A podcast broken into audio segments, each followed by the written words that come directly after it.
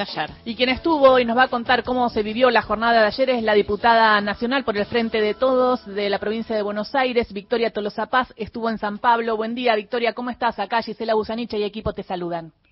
¿Qué tal, Gisela? Muy buenos días. Bueno, ya todavía estoy aquí, estoy retornando en un ratito un vuelo para la Argentina, así que todavía estoy acá vibrando con el con el calor paulista del triunfo de ayer de la Silva.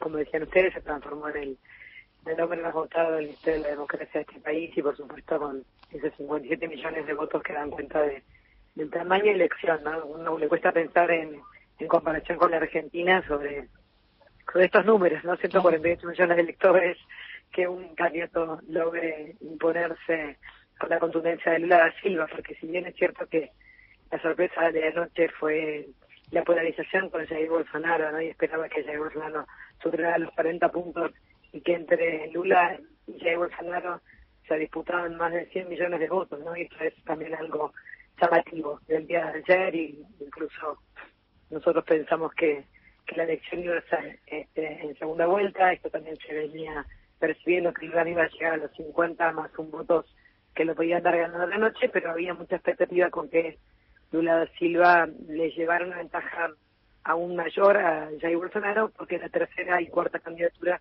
iban a arrastrar un poco más de votos. Esto no sucedió se polarizó a, los niveles que vimos ayer, ¿no? Y además lo que pasó, y te vi en el búnker y quería saber eh, del, del PT y quería saber eh, cómo, cómo se vivió, es que todos seguíamos el recuento de votos y primero se decidió, no sé si fue a propósito o qué, pero se veía que estaban cargando los votos de las áreas donde a Bolsonaro le estaba yendo mejor. Entonces, recién en el, al, en el 70%, después de dos horas, dos horas y media, es cuando Lula da Silva da vuelta el resultado y se pone por encima de Jair Bolsonaro. Imagino que debe haber un poco de nerviosismo en esos momentos. Sí, como decía vos, Gisela, el búnker del PP nos tuvo a todos nosotros desde muy temprano, desde que terminamos la tarea de observadores internacionales recorriendo las escuelas. Ya a las 5 de la tarde nos fuimos a concentrar allí y esperábamos justamente los resultados. Llegábamos, seguíamos muy cerca de la carga del Tribunal Superior Electoral en aplicaciones que tenemos, por supuesto, en los teléfonos y íbamos viendo justamente en estos 23 estados que es la división, digamos, que, que tiene Brasil, íbamos viendo que al principio el nivel se puso en pantalla el resultado con Bolsonaro llevándole siete puntos a Lula. Bueno, si sentimos un poco de la elección, no nos preocupamos de manera inmediata porque veíamos que el Distrito Federal, que era donde justamente Bolsonaro tiene una participación y un apoyo muy contundente, tiene una carga muy importante, ¿no? Entonces era, bueno, se cargó el Distrito Federal, se cargó incluso San Pablo, que si bien esperábamos un resultado mejor de Lula, también sabemos que es fuerte, empezó a cargar Río de Janeiro, y sin embargo los estados que son afines a Lula, Bahía de Salvador, la zona norte y noroeste del país, esta carga no llegaba, y como decís vos, eso fue un poco pinchando el ánimo de, la militancia del PT, pero que, bueno, que hacíamos calculadora en mano, contábamos los millones de votos que le sacaba, por ejemplo, Bahía, los millones de votos que le sacaba en los estados del norte y que hacían pensar que miramos mucho Minas Gerais porque entendemos que es el estado pegado a San Pablo, que siempre refleja un poco cómo va a ser la elección y Lula, como decía vos, empezó a dar vuelta en Minas Gerais las, las, votaciones y nos dimos cuenta ahí que, la tendencia iba a que Lula ganaba claramente cuando alguno otra vez pensó que que siete puntos de Jair Bolsonaro sobre Lula era, algo extraño que estaba pasando, pero fue construyendo un clima que luego se fue dando vuelta, como decís vos, y empezaron los gritos, los festejos, y por supuesto el haberle sacado cinco puntos al presidente Jair Bolsonaro con seis millones de votos de diferencia y con diez millones en disputa, esto que decías vos, ¿no?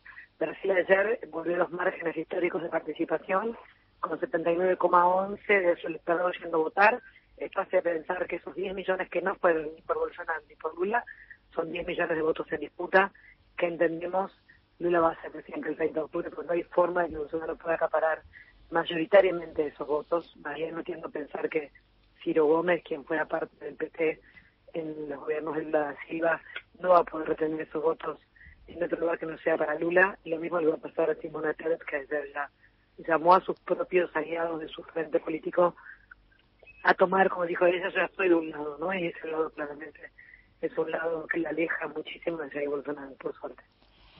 Victoria Cecilia Diwan te saluda. Como vos decís, Lula da Silva fue el candidato más votado eh, de la historia de Brasil el día de ayer. Sin embargo, el Congreso de Brasil dio un vuelco aún más hacia la derecha.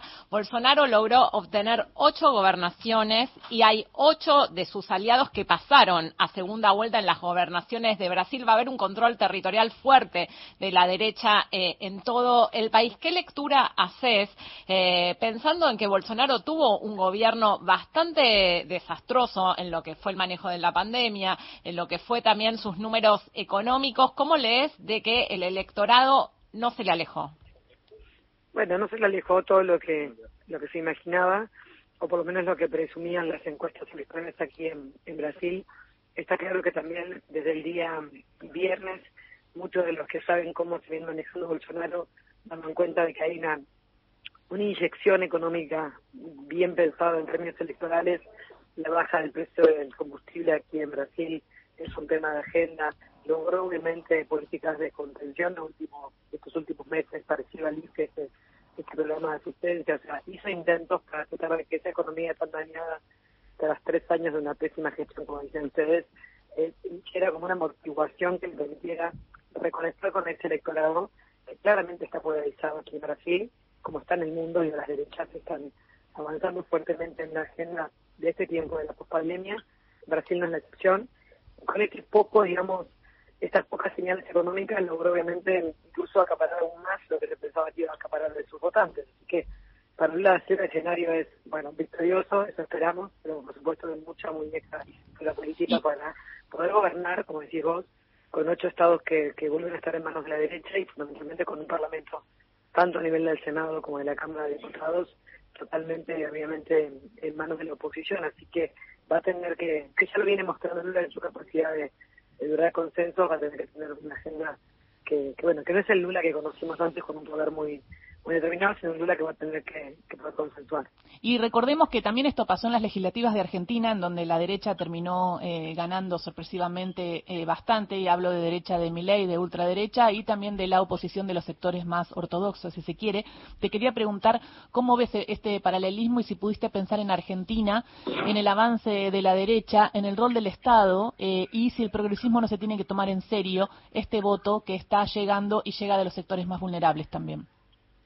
Sí, por supuesto que, en estos tiempos de, enojo de, la sociedad, la derecha cala profundo y bueno, uno ve, por supuesto, con preocupación, no, no vamos a subestimar que esto que pasa en Brasil con un Bolsonaro con, acaparando más de 40 puntos y lo que pasó en Italia con el triunfo de la extrema derecha hace una semana, bueno, hace pensar que, el mundo está habitando hacia una derecha y que la Argentina no, tampoco va hacia la excepción.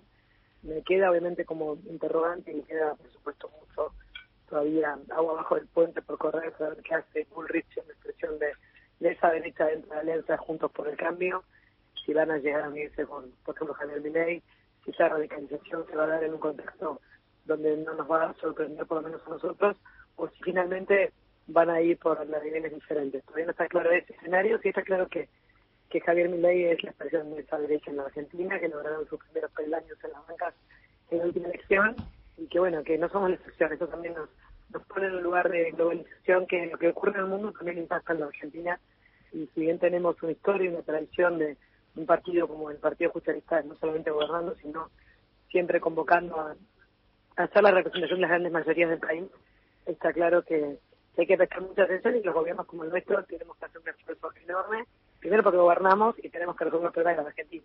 Y, si resolvemos los problemas, bueno, tenemos menos posibilidad que la derecha avance en este país. Y la última, eh, ¿qué, qué, qué pensás de las PASO en, este, en esta discusión que se está dando y que se va a llevar al Congreso? Eh, ¿Se deberían hacer o no en el 2023? Bueno, es una discusión que está abierta.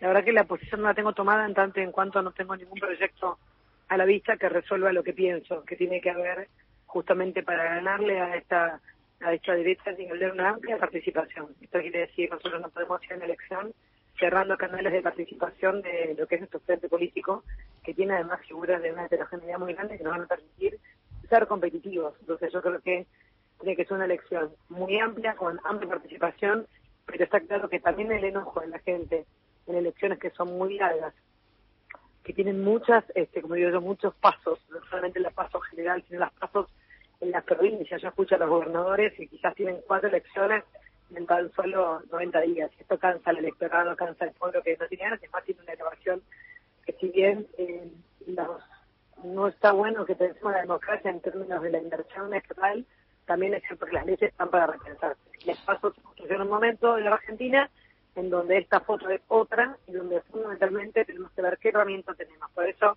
Luis Villa, como un colega de la Cámara, va a presentar un proyecto, le diría atentamente cuál es su idea, pero no estoy cerrada a dar esta discusión. Todo lo contrario, creo que las discusiones en los cambios electorales siempre fortalecen a las democracias siempre y cuando garanticen niveles de participación para dirigir candidatos. Aparte, nuestro sistema electoral es, es muy largo entre, entre eh, elección y elección. Eh, fíjate que Brasil, fue el primero, el 2 de, de mm, de octubre y el 30 ya se vota. Acá eh, son las elecciones generales y la, la, el balotage eh, es dentro de a los dos meses siguientes, más un mes antes las paso, un mes y medio. es un periodo muy largo. Es demasiado. Es, demasiado.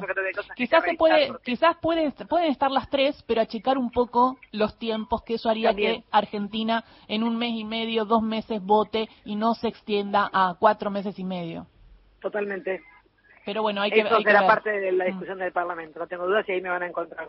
Bueno, muchísimas gracias, Victoria, y que tengas buen viaje hacia la Argentina. Beso, grande.